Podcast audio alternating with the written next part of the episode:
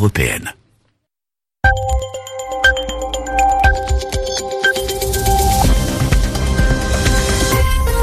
Vous écoutez Radio France Internationale, il est 22h à Paris, 20h en temps universel. Namouri Dosso. Soyez les bienvenus dans votre journal en français facile. À mes côtés pour vous informer, Alexis Guilleux. Bonsoir Alexis. Bonsoir. Et à la une de ce journal, c'est une première en matière de bombardement pour l'armée américaine. Les États-Unis ont utilisé leur, leur plus puissante bombe non nucléaire en Afghanistan. Bachar al-Assad sort de son silence dans une interview accordée à l'agence France Presse. Le président syrien affirme que l'attaque chimique sur la ville rebelle de Khan Sheroun était une pure fabrication. Enfin, le ministre des Affaires étrangères français sera en Chine dans les prochaines heures. Il s'agit de sa troisième visite dans le pays en un an. Le journal. Le journal. En français facile.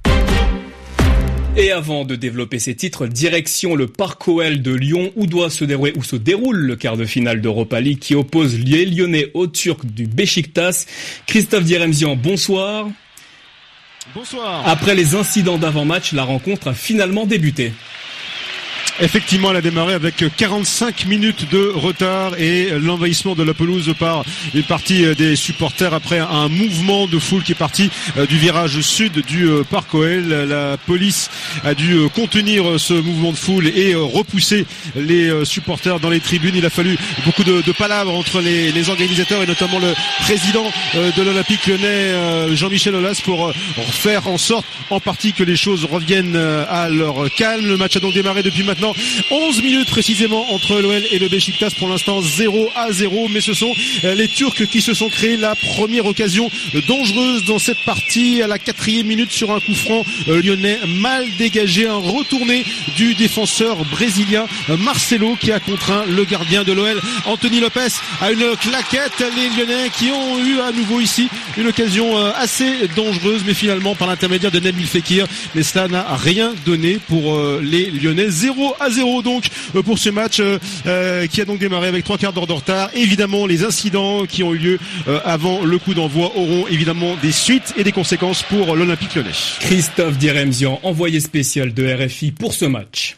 C'est une manœuvre sans précédent qui a eu lieu dans la lutte que les États-Unis mènent contre le groupe État islamique. Washington a lancé le plus puissant de ses missiles, une bombe, atomique mise à part en Afghanistan. La Maison-Blanche indique qu'il s'agissait d'anéantir des tunnels et des caches du groupe terroriste. RFI Washington, Anne-Marie Capomacho. C'est l'arme non nucléaire la plus puissante des États-Unis, la GBU-43, surnommée par le Pentagone la mère de toutes les bombes, 10 tonnes d'explosifs. Cet engin a été lâché dans l'est de l'Afghanistan, un enchevêtrement de tunnels et de grottes utilisés par le groupe État islamique pour attaquer les forces américaines, explique la Maison Blanche.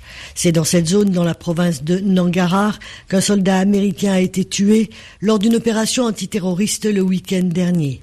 Les militaires expliquent que l'utilisation de cette bombe est délicate car la force de l'explosion souffle tout à des centaines de mètres autour de l'impact. C'est pourquoi cet engin n'a pas été utilisé auparavant, trop compliqué sur des terrains comme l'Irak par exemple où les zones sont habitées. Le porte-parole de Donald Trump affirme que dans le cas de cette opération en Afghanistan, il s'agit d'un coin reculé. Il n'y a a priori pas eu de victimes civiles. Le président Trump a donné son autorisation à ce bombardement. Le Pentagone, pour l'instant, n'a pas officiellement communiqué. Anne-Marie Capomaccio, Washington, RFI. En Égypte, les autorités annoncent avoir identifié l'auteur de l'attaque contre l'église de la ville de Tanta, située dans le nord du pays. Il s'agirait d'un Égyptien d'une trentaine d'années. Hier, le ministère de l'Intérieur avait établi l'identité du terroriste qui s'était fait exploser dans la ville d'Alexandrie. Les attentats dimanche dernier en Égypte qui visaient la communauté copte, la minorité chrétienne du pays, ont coûté la vie à 45 personnes, des actes revendiqués par le groupe terroriste État islamique. Bachar al-Assad se défend après l'attaque chimique la semaine dernière à Ran en Syrie. Accusé par les puissances occidentales, le président syrien dénonce une machination.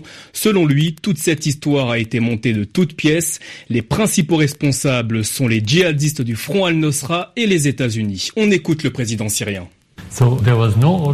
Aucun ordre n'a été donné de déclencher une attaque chimique. Et d'ailleurs, nous ne possédons pas d'armes chimiques car nous avons renoncé à notre arsenal depuis plusieurs années. Et même si nous possédions de telles armes, nous ne les aurions jamais utilisées.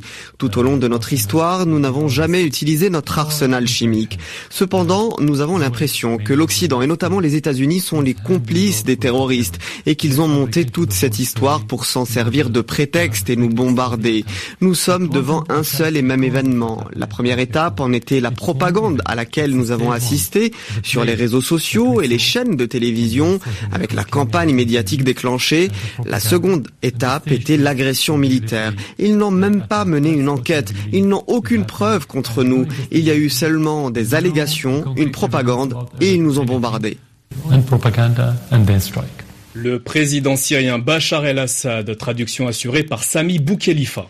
Manque de prévoyance, défaillance dans la gestion de la prise d'otages, la Cour européenne des droits, des droits de l'homme a condamné la Russie pour la manière avec laquelle les autorités avaient mis fin à la prise d'otages dans une école de Beslan située en Ossétie du Nord en 2004. Des indépendantistes tchétchènes retenaient plus de 1000 personnes. L'assaut donné par les militaires russes était conclu par la mort de 330 personnes, parmi elles plus de 180 enfants. Colère de Moscou qui dénonce par la voix de son porte-parole Dimitri Peskov une décision inadmissible et qualifie cet arrêt de l'instance du Conseil de l'Europe de purement hypothétique. En Allemagne, l'enquête continue après les attaques aux explosifs mardi soir contre le bus de l'équipe de foot de Dortmund. Le procureur fédéral a requis le placement en détention du suspect arrêté hier. Ce dernier indique être un membre du groupe État islamique en Irak. Pour autant, aucune preuve atteste que cet homme ait pris part directement à l'attaque contre l'autocar des joueurs. Un autre suspect, un Allemand de 28 ans, a été remis en liberté. Le journal en français facile. Ce sera un des derniers voyages à l'étranger pour le ministre français des Affaires étrangères. Jean-Marc Ayrault va atterrir ce soir à Pékin. Pendant cette visite de 48 heures, il rencontrera le chef de la diplomatie chinoise ainsi que la vice-première ministre. En un peu plus d'un an, c'est la troisième fois que le chef de la diplomatie française se rend à Pékin. Christophe Paget. Il s'agit d'abord pour la France de faire avec la Chine le bilan des premiers mois de Donald Trump à la tête des États-Unis et se coordonner avec elle sur des questions où les deux pays ne partagent pas forcément les mêmes positions que Washington, comme le climat et le commerce. Paris va aussi tenter de répondre aux questions que Pékin se pose sur le Brexit et à ses inquiétudes quant aux résultats de l'élection présidentielle en France. Au menu aussi, la Syrie. La Chine n'est pas un acteur central sur ce dossier, mais Pékin ne s'aligne pas systématiquement sur les positions russes lors des votes au Conseil de sécurité. Il est donc important de maintenir le dialogue, explique-t-on du côté du Quai d'Orsay. Enfin, lors de cette visite, Jean-Marc Ayrault soulignera la volonté de la justice française de faire toute la lumière sur la mort du ressortissant chinois tué fin mars à Paris lors d'une opération de police. Sur le chemin du retour, le ministre s'arrêtera 24 heures en Ouzbékistan pour peut-être avancer sur un nouveau contrat d'hélicoptère militaire. L'Ouzbékistan, un pays de l'aveu même du quai, éloigné des standards démocratiques internationaux. Le quai qui croit décerner chez le nouveau président au pouvoir depuis décembre dernier une volonté d'ouverture, surtout économique, et souligne que la question des droits de l'homme, particulièrement bafouée dans le pays, sera abordée en privé par Jean-Marc Ayrault.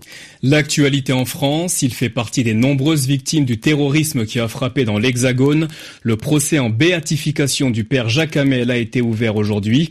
C'est ce qu'a annoncé l'archevêque de Rouen. Le pape François avait accepté l'automne dernier de réduire le délai avant l'ouverture du procès en béatification habituellement fixé à 5 ans. Pour rappel, le père Hamel avait été assassiné en janvier 2016 à Saint-Étienne-du-Rouvray par deux djihadistes se réclamant du groupe terroriste État islamique. Plus de trois semaines de contestation dans le département français de la Guyane. Les divergences prennent de l'ampleur entre les partisans et les opposants au blocage. C'est dans ce contexte que le collectif des 500 frères en tête de la mobilisation a annoncé qu'une nouvelle phase du conflit social va s'ouvrir sans donner plus de précisions. Les sports, on en parlait donc en début de journal. La soirée d'Europa League se déroule actuellement en Amourie. Et dans le match qui oppose Lyon à Besiktas, les Turcs ont ouvert le score à la 15e minute. Trois autres matchs se déroulent actuellement. L'Ajax d'Amsterdam reçoit les, Allemands, Allemands du Schalke 04. Le Celta Vigo affronte le Racing Genk. Enfin, Manchester United, emmené par Paul Pogba et Zlatan Ibrahimovic, se déplace sur la pelouse d'Anderlecht. Un mot de football toujours pour vous signaler la vente du mythique club italien de l'AC Milan, cédé à un groupe d'investisseurs chinois. Le montant de la transaction est de 740 millions d'euros. Vous écoutez RFI, c'est la fin de ce journal en français facile. Merci Alexis. Merci Namouri. Merci aussi à Fabrice Violet à la réalisation. On se retrouve demain. Bonne soirée à vous sur RFI.